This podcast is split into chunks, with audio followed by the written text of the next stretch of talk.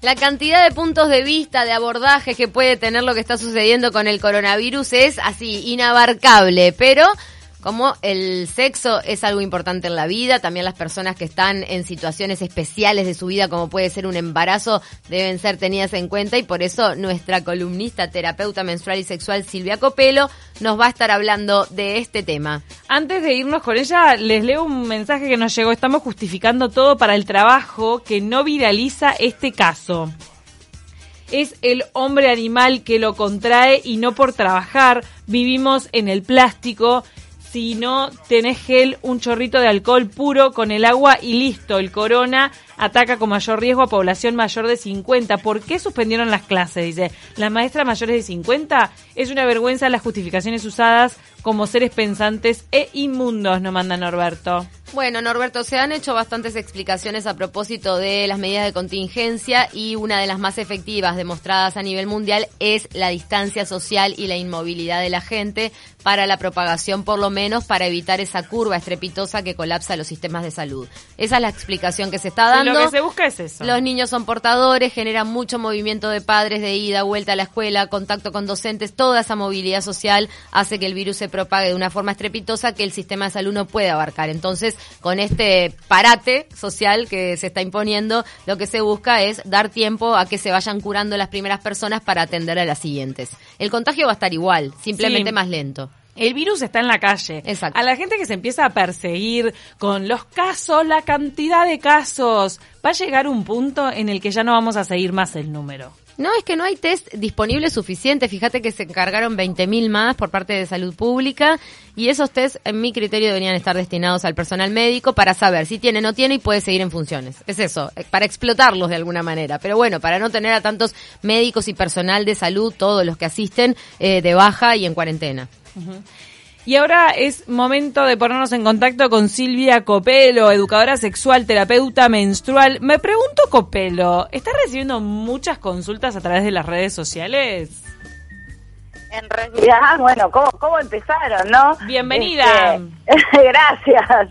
Eh, en realidad esto un poco, eh, sumando lo que decían ustedes de por qué, porque uno se pregunta, bueno, si realmente los niños y las niñas no son los más afectados y afectadas, si la población mayor de 65 años o cualquier persona que tenga este, una enfermedad este, mórbida o, eh, respiratoria infecciosa asociada puede ser de riesgo. El tema es que inclusive con los niños chiquitos y las niñas chiquitas el contacto es mucho más directo porque si porque si vas a una guardería de con, con de dos años, tres años, los aupas, le lavas las manos, le das de comer, entonces el contacto es mucho más directo, por eso es que se empieza, digamos, por, por el primer eslabón de, de la cadena, ¿no?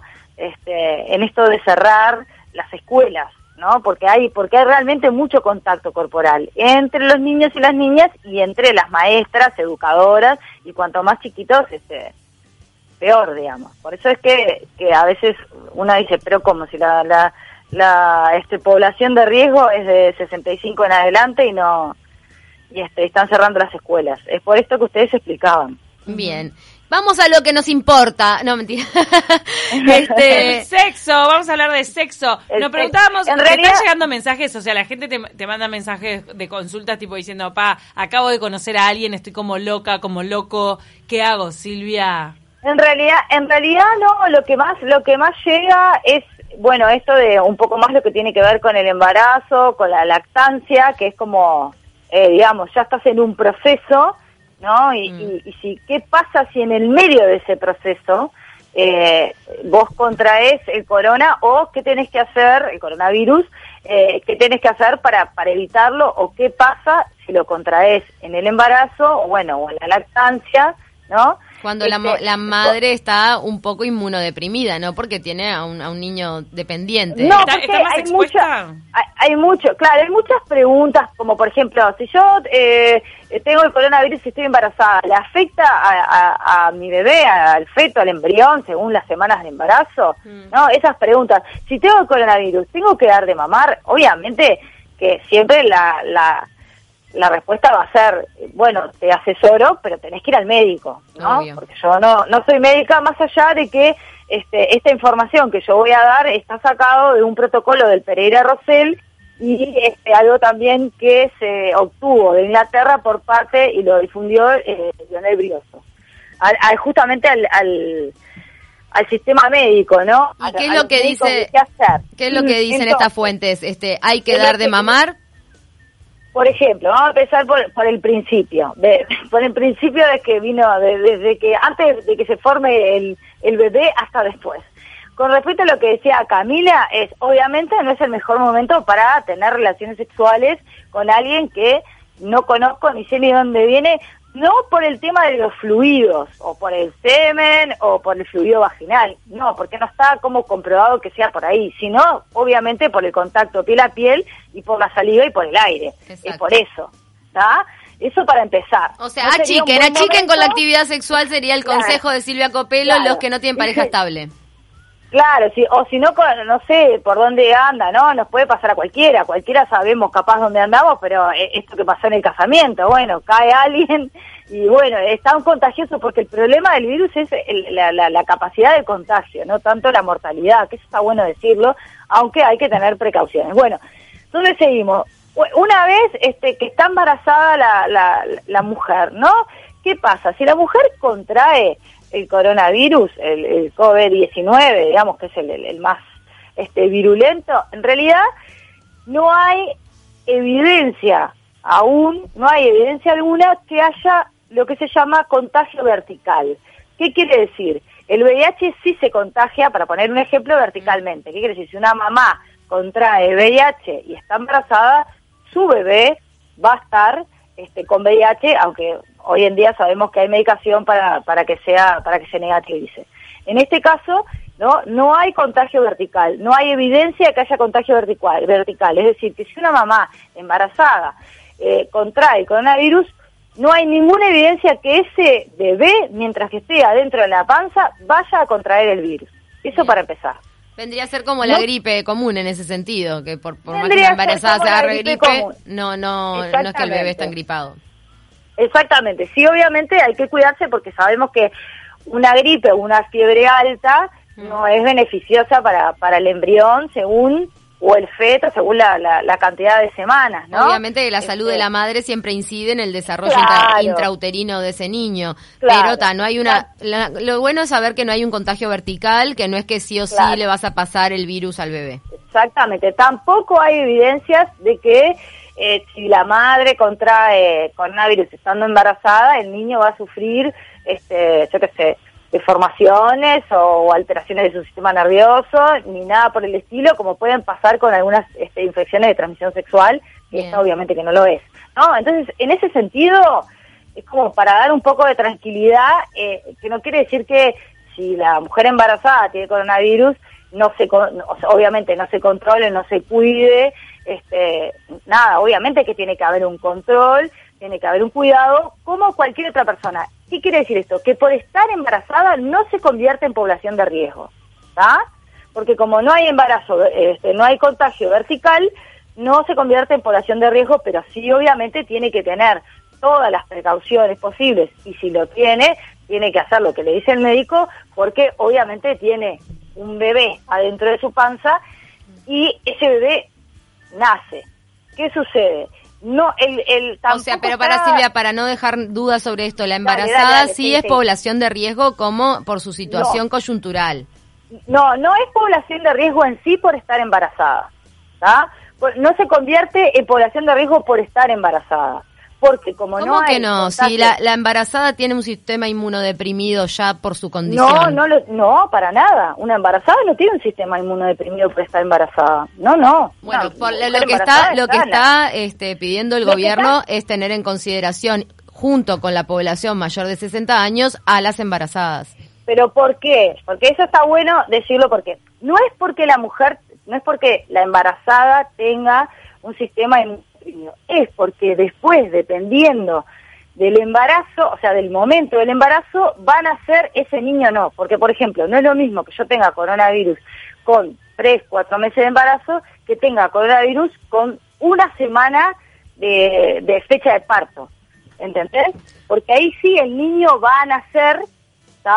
De una mamá que el coronavirus y ahí lo que hay que hacer es ver, por ejemplo, extremar los cuidados. Un bebé, por ejemplo, ni hablar, pero estamos, pero hablando de la embarazada en sí, sin considerar la salud del niño, la embarazada además no puede afrontar prácticamente me- eh, el consumo de medicación, por lo cual de por Es sí verdad. es población de riesgo ante cualquier enfermedad que esté circulando. Es por eso que nosotros en, en tarde o temprano, y acá en la radio también se tomó la medida de que Paula no, no viniese. Paula Claro, está con un embarazo tema ya casi de cuatro meses. Claro, Entonces, el tema es nosotros también que- con Ceci nos sentimos súper vectoras de la enfermedad para todos quienes nos Claro, crucen. claro. Si cruzan la calle, no me ofendo. No, Y nosotros me estamos- saludan desde la vereda de enfrente. ¿A vos también, Bruno? ¿Vos. Bruno, te sentís vector de la enfermedad? Dice que tiene la mampara el, el Ahí vídeo de la radio. Pero si estás ahí con Eli, y Eli es re vectora. Eli es tremenda vectora porque se toma el transporte colectivo a full. Claro, no, no hay que... Por bueno, eso, ejemplo, no eso queremos sí, estar en contacto eso con que- Pau. Eso, no, claro. Ya le dijimos que no la queremos ver que más. bueno- lo que lo que está bueno es decir que, que en realidad el bebé mientras está dentro del cuerpo de la madre no corre riesgo. Eso es lo que quiero decir para que quede claro. Si es una madre sana, puede afrontar este coronavirus como una gripe, cualquiera. ¿tá? Obviamente hay cosas que no puede tomar, que ya sabemos, por, por el tema de, de- de que la sangre este, no hay una coagulación. eh, digo, eh, la- las cosas como si una mujer tuviera una gripe embarazada y los riesgos y los cuidados que tiene que tener. ¿Tá? Eso por un lado. En este caso, que el riesgo es infecciones respiratorias, la embarazada Claro, no tiene claro. recomendado este tomar antibióticos, ni por ejemplo. ni, claro, ni tomar antibióticos, ni obviamente viaj- viajar si, eh, a lugares donde haya riesgo.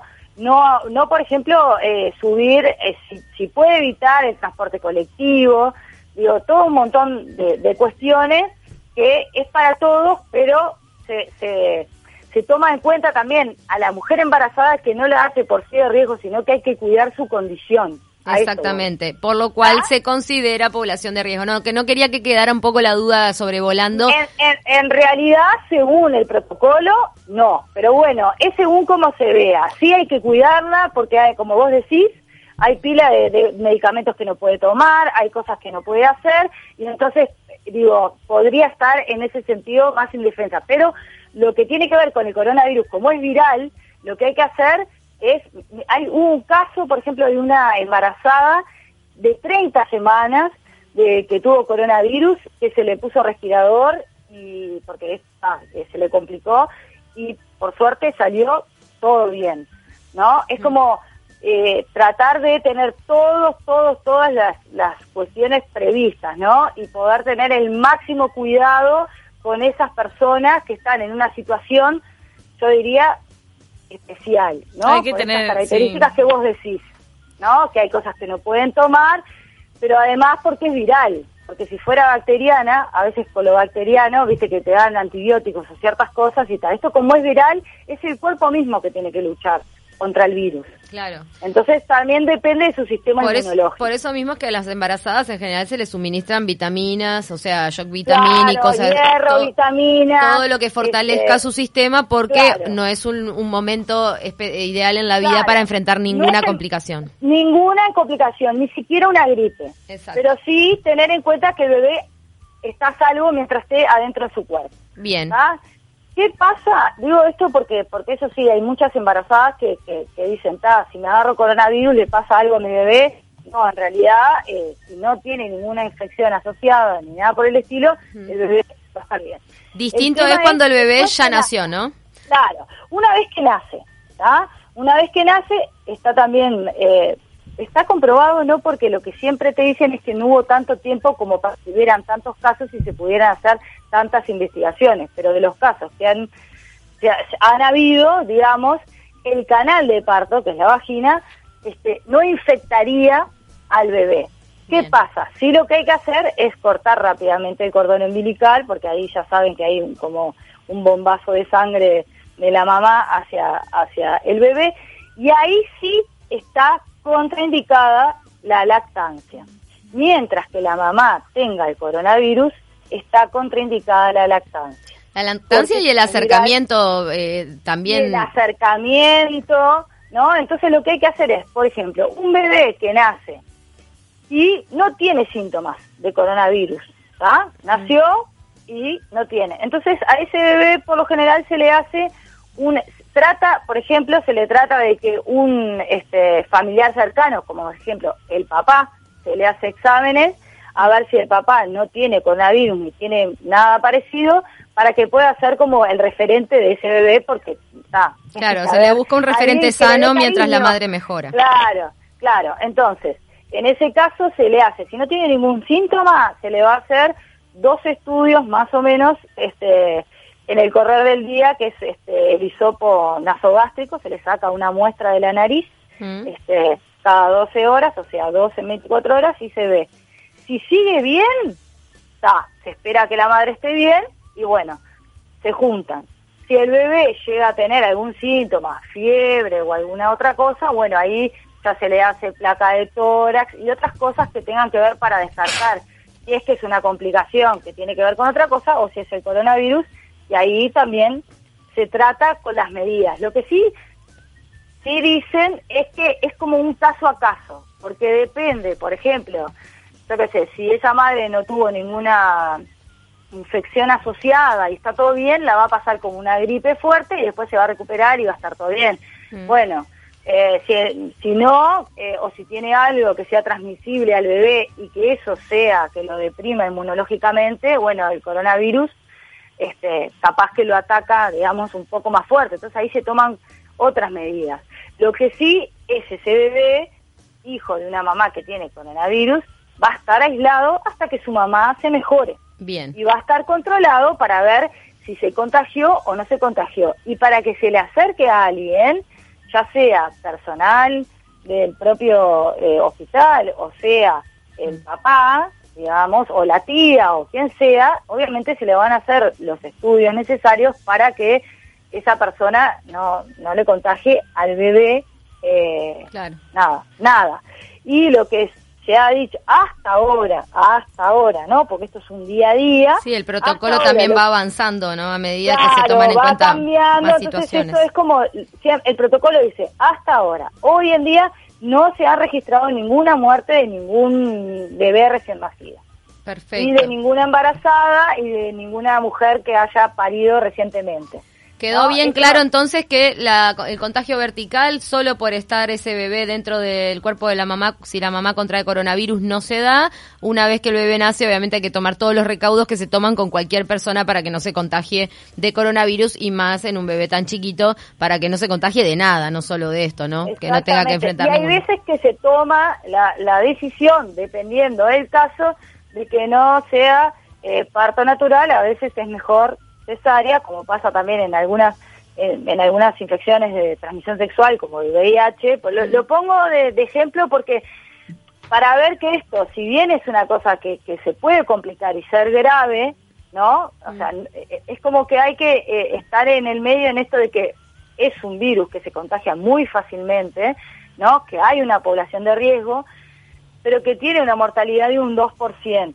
Entonces es, seamos precavidos, extrememos la precaución, pero si yo tengo coronavirus, fulana tiene coronavirus, es como no, eh, eh, digamos, no entremos en, una paranoia, sino simplemente tomemos los recursos, aislémonos, no nos juntemos ni con embarazadas, ni con adultos mayores, ¿no? Lo menos posible, como, como venía eh, diciendo el gobierno. Exactamente, y vayamos al, al sistema a que realmente nos digan. Por lo general lo que se está haciendo, lo habrán visto porque este, han mostrado videos y todo, si, si es un coronavirus que no tiene ninguna infección asociada, te mandan a tu casa.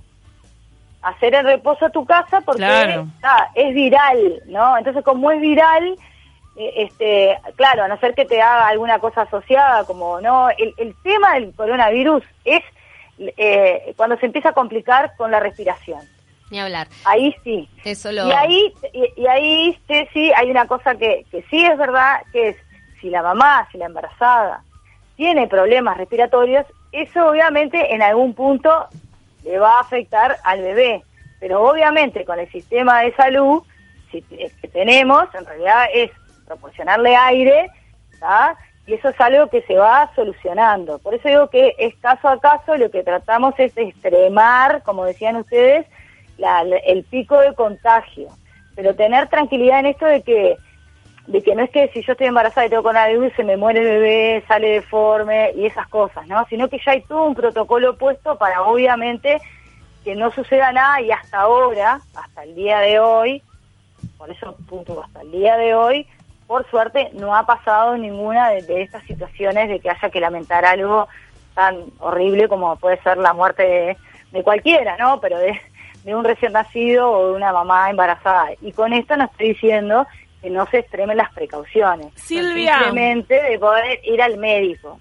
Justo, ahora está saliendo eh, una noticia que tiene que ver con el coronavirus en la región y por eso tenemos que ir cortando el contacto. Aprovechamos para terminar la columna con un saludo a una colega nuestra que se llama Caro de Lisa. Ella trabaja en El Observador, estuvo haciendo radio en Océano y tuvo dos mellis hermosas durante el fin de semana. Le digo mellis, tengo la duda de si son gemelas. Son dos chiquititas y parece que como están tan juntas en la panza, después cuando nacen, viste que también se, se, juntan. Se buscan, claro. Me morí con la foto, ella posteó en, en redes sociales la foto de las dos como nariz con nariz. Y nació, nacieron en el medio del, coronavirus, de la detección del Les van a contar, ¿cuándo naciste? Mira, 2020. quilombo había. En el medio de la epidemia. Coronavirus, claro. Y entre ellas dos se, buscan, son divinas, ¿no? Por eso, este, viste, en el medio del caos siempre hay luz. Muchísimas gracias, Silvia. Ese era el mensaje. Muy bien. un beso. Te mandamos un beso grande.